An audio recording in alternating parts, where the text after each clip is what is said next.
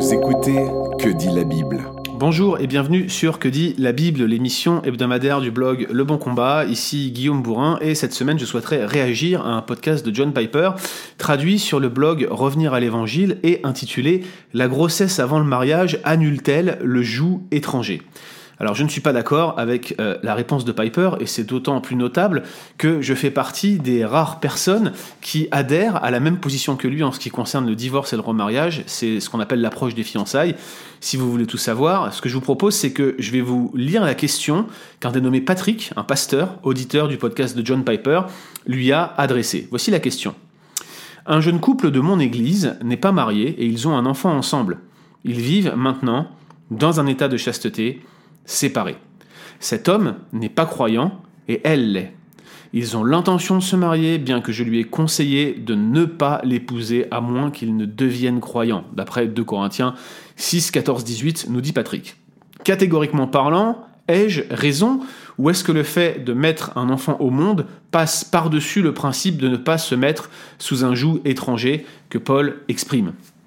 Alors, ce que je vous propose, c'est qu'on regarde ce que Piper a répondu, puis je vous expliquerai pourquoi j'estime que sa réponse est une erreur à la fois exégétique et pastorale. Alors, qu'est-ce que répond Piper? Première chose. Eh bien, en substance, Piper répond que l'interprétation et l'instinct de Patrick sont corrects.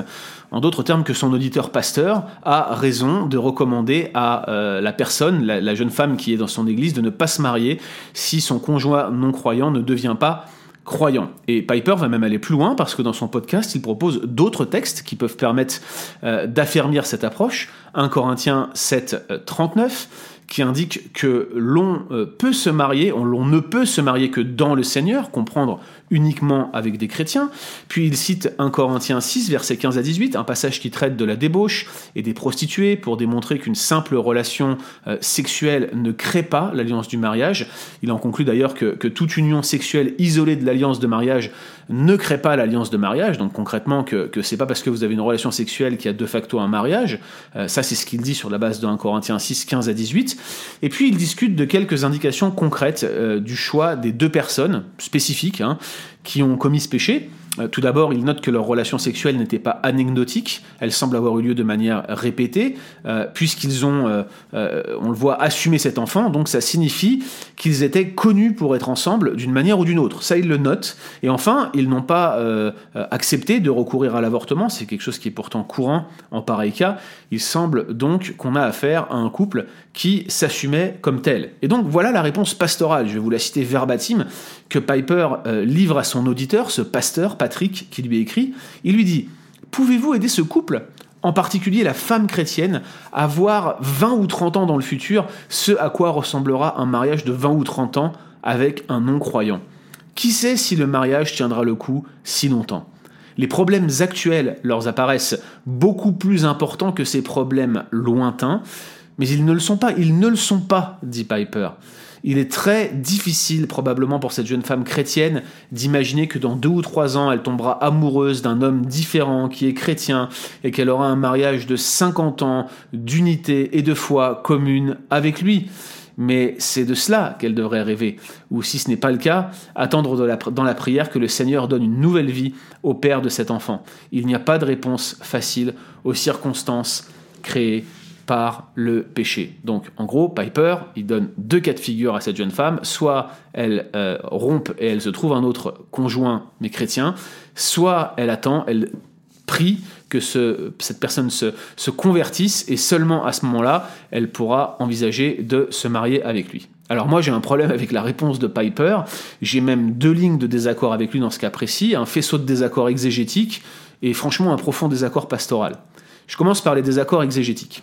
Tout d'abord, euh, Piper assume que le texte de 2 Corinthiens 6, le, fait de ne pas se mettre avec euh, des incroyants sous un joug étranger, le fait de ne pas former d'attelage disparate, pour prendre le langage de, de, Corinthiens 6, eh bien, il semble l'attribuer de facto au mariage. Problème, c'est que ce texte n'a pas directement à voir avec le mariage, mais il intervient dans un contexte d'alliance spirituelle que des croyants semblaient euh, conclure avec des idolâtres, dans le contexte de 2 Corinthiens qui est assez spécifique. J'avais fait un, podcast euh, sur ce sujet, je vous le mets dans les liens de la présente discussion, ou que vous le regardiez, vous allez le retrouver dans les liens. Pouvez cliquer dessus. Euh, ce texte est quand même assez compliqué en matière d'interprétation.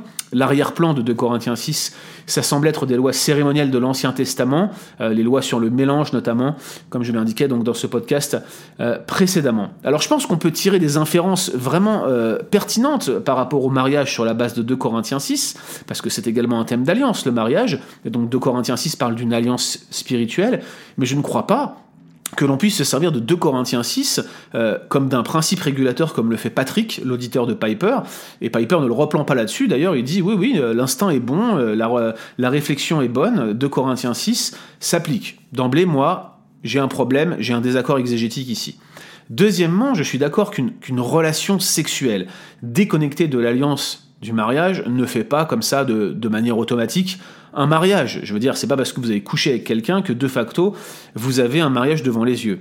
Mais je dois reconnaître que en certains cas, elle le constitue. Et le problème, c'est que John Piper passe sous silence un ensemble de textes de l'Ancien Testament euh, dans lesquels l'acte sexuel marque le point de départ d'une alliance du mariage sans qu'une autre forme de procédé soit apparemment requise. Alors par exemple, vous avez le cas euh, des mariages de Lévira. Euh, typiquement, vous savez, c'est un frère qui, qui vient remplir le rôle de, conjoint pour la, la, femme de son défunt frère. Donc vous relirez Deutéronome 25, verset 5.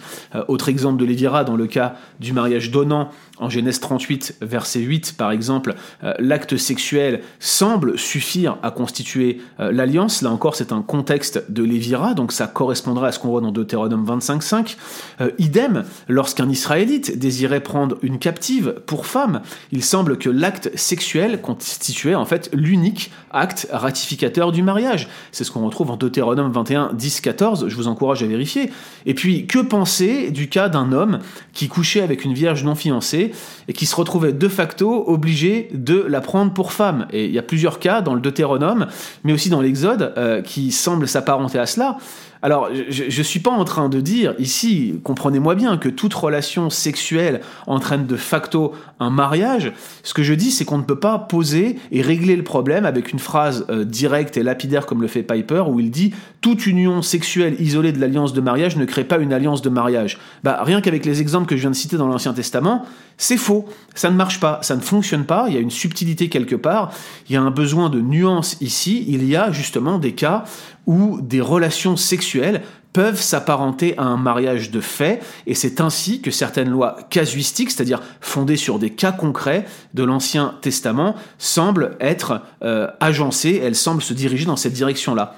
Mon problème, là encore, il est exégétique, parce que Piper, pour faire cette affirmation, euh, celle qui dit que toute union sexuelle isolée de l'alliance de mariage ne crée pas l'alliance du mariage, eh bien, il part euh, d'un texte assez ambigu, où justement il y a un, un morceau de Genèse 2.24 qui est mentionné en plus, un texte qui parle de débauche, un texte qui apparemment parle de relations avec des prostituées, peut-être des prostituées sacrées, et Piper l'utilise un texte qui ne fait pas référence au mariage, pour, encore une fois, déterminer un principe régulateur qui viendrait euh, régler la question euh, de deux personnes qui se fréquenteraient euh, et qui auraient des relations sexuelles en dehors du mariage. Je, crois, là encore, que c'est pas nécessairement la meilleure application qu'on pourrait faire de ce texte.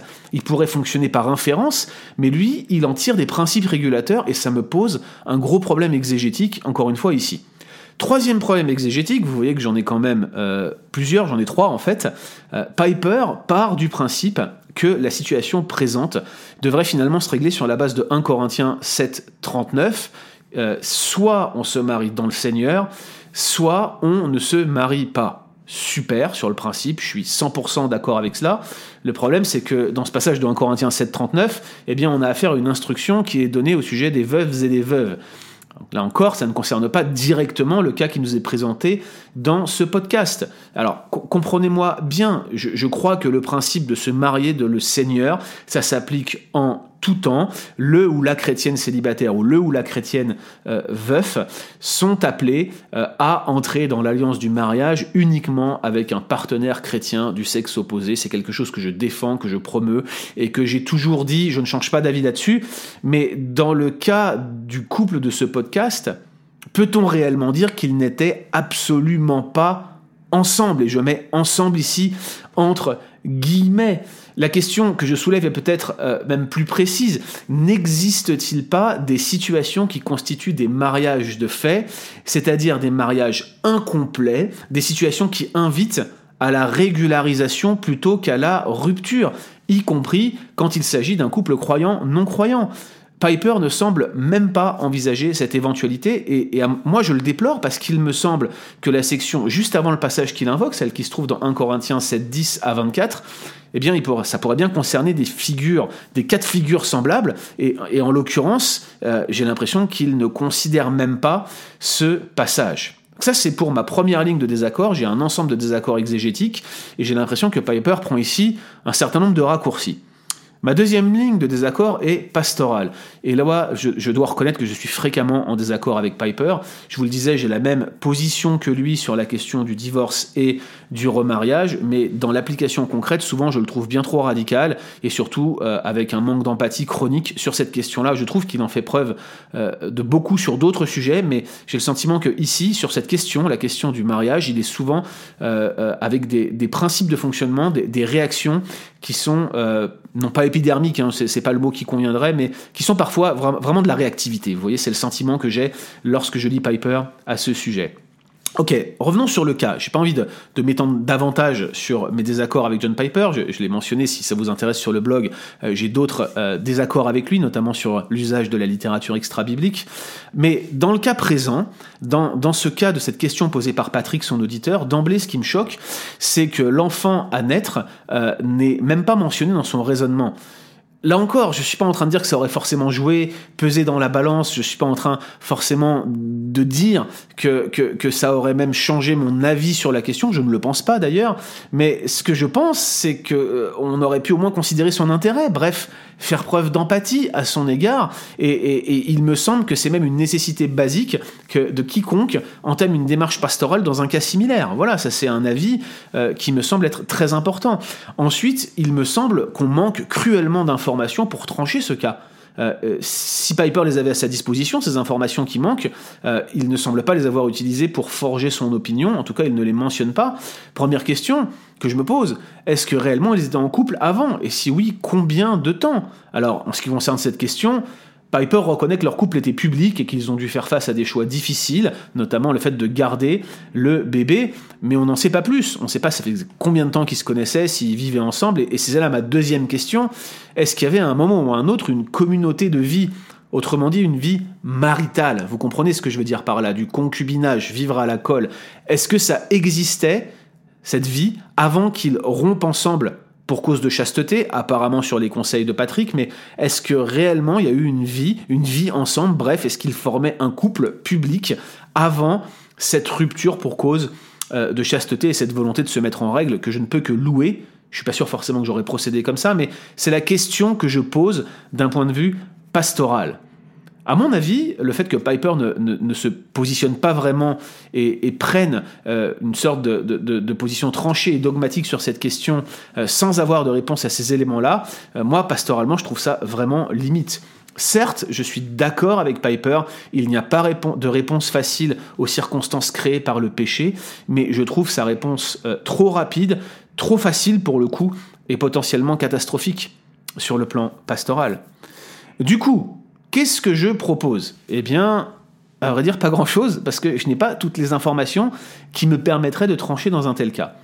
Tout d'abord, j'aimerais apporter un peu de nuance sur ce que Piper semble considérer comme un mariage. J'ai écrit à plusieurs reprises sur ce sujet, j'ai le sentiment que Piper, pour lui, c'est un acte unique qui te fait passer euh, d'un statut de célibataire à marié par une déclaration légale en quelque sorte, un prononcé, éventuellement un vœu public, je ne sais pas comment il voit ça. Euh, si quelqu'un a des informations sur comment Piper considère euh, ce qui fait le mariage, je serais heureux de le savoir. Moi, je vous rappelle qu'il y a au moins trois constituants fondamentaux euh, pour un mariage biblique la socialité, la consensualité et la consommation. Je vous renvoie vers ce que j'ai écrit par le passé, puis je vous remettrai des liens dans ce podcast. Je vous encourage à cliquer et à aller voir ces ressources que je vous indique. Et ce que je suis en train de dire, c'est qu'un mariage non consommé, c'est un mariage incomplet. Autrement dit, on ne peut pas réellement parler de mariage s'il n'y a pas eu de consommation, au moins une relation sexuelle introductive. De même, un mariage qui n'est pas sanctionné socialement, autrement dit, qui n'est pas validé pour l'Occident par les autorités civil, eh bien, on ne peut pas non plus parler euh, de mariage complet. C'est un mariage incomplet. Il manque quelque chose. Certes, il y a des éléments. Hein. la consensualité est là. Ils vivent ensemble. Il y a une communauté de vie. Ils ont consommé le mariage, mais à un moment donné, enfin, ils ont consommé leur relation plutôt. Mais à un moment, il manque euh, la, la socialité qui dit oui, c'est bien un mariage. Vous voyez et puis, troisièmement, un mariage forcé, bah, euh, c'est certainement pas bibliquement un mariage dans les faits. Euh, je sais que peut-être vous aurez des questionnements là-dessus. Est-ce que réellement les mariages de l'Ancien Testament n'étaient pas forcés? Je vous confirme qu'on peut très facilement démontrer que ce n'était pas le cas, même si les familles étaient impliquées et que le rôle des familles dans le mariage devrait être souligné, peut-être même réévalué dans notre culture euh, chrétienne du XXe et du XXIe siècle. Je crois qu'il existe des situations, des cas, où des couples vivent ensemble de manière consensuelle, parfois depuis des dizaines d'années, qu'ils ont consommé leur union, mais qui ne sont pas mariés légalement. Et ces cas-là, qu'est-ce qu'il faut faire en pareil cas? Est-ce qu'il faut leur demander de se séparer? Et eh ben moi je réponds certainement pas parce que de telles situations sont similaires à celles d'un homme qui couche avec une vierge non fiancée. Ce qu'on demande en pareil cas, ce n'est pas de se séparer, mais d'assumer son geste et de régulariser sa situation et de prendre soin d'un autre. Je me souviens avoir eu une discussion euh, en one-one avec l'un des plus grands spécialistes évangéliques du mariage. Il s'agit de Gordon Hugenberger, euh, qui enseigne à Gordon Cromwell. Et Hugenberger euh, démontre, sur la base des commandements casuistiques de l'Ancien Testament, que les évangéliques font finalement tout le contraire de la logique qui présidait à ces cas de l'Ancien Testament. Quand vous avez deux jeunes personnes là qui couchent ensemble dans une église, on a tendance à leur dire Ouh là là, c'est que ça doit pas être quelqu'un de sérieux, sépare-toi. Vous voyez Mais la Bible semblait dire plutôt le contraire. Euh, assume ton geste, assume ton acte et va jusqu'au bout, prends soin de celui de qui tu as abusé, que tu as utilisé ou peut-être simplement tu as agi avec folie. Règle ta situation, la séparation n'est pas automatique et je crois que dans un cas où vous avez des personnes qui vivent un mariage de fait depuis des années, la solution n'est pas de leur dire séparez-vous, mais plutôt de leur dire bah régularisez votre situation, mettez-vous en règle, allez vous marier socialement, allez chercher le papier à la mairie s'il le faut, c'est nécessaire, régularisez votre situation et prenez soin de l'autre. Ce que je suis en train de vous dire, c'est qu'il y a une différence entre une relation qui s'étend dans le temps et qui prend la forme d'un mariage de fait, souvent avec l'approbation civile. Je sais qu'au Québec, quand vous avez passé un certain nombre de temps à vivre ensemble, vous êtes de facto dans, un mariage de fait. Et en France, même si c'est pas le cas, euh, euh, la, sécurité sociale considère les concubins comme un couple uni. Alors c'est pas un mariage, on a des pax, on a des choses comme ça, ou même simplement on considère le mariage euh, comme, euh, comme étant implicite dans certains cas. La sécurité sociale, le, avec les enfants qui seront là, le considérera en tout cas. Donc on a une situation un peu, un peu étrange qui n'est pas un mariage, mais qui n'est pas non plus comme s'il y avait absolument rien du tout. Dans un cas comme celui-là, on vous demande pas de vous séparer et de laisser vos enfants au milieu. L'évangile n'est pas venu pour diviser une famille existante. Il faut régler la situation en s'engageant et en allant régler le problème devant les autorités civiles pour que ce mariage de fait devienne un mariage complet, socialement reconnu.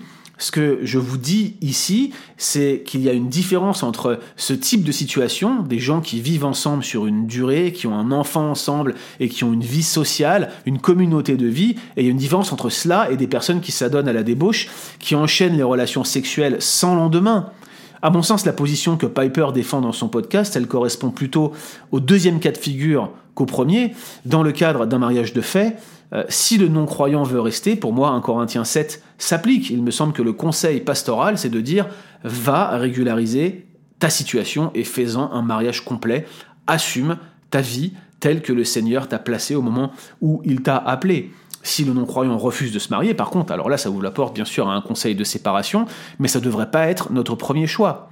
Alors, bien évidemment, euh, ça ne répond pas forcément au cas qui est présenté à Piper, parce que c'est possible qu'il n'y avait pas de communauté de vie, c'est possible que leur union faisait preuve d'un acte de folie de cette jeune chrétienne qui s'était éloignée de l'Église, mais bon, il y a quand même un enfant maintenant, il y a une trace de quelque chose qui ressemble de près ou de loin à une communauté de vie, et ça appelle à poser les bonnes questions avant de répondre de manière aussi tranchée, il me qu'en l'état, c'est impossible de donner un conseil comme celui que donne Piper.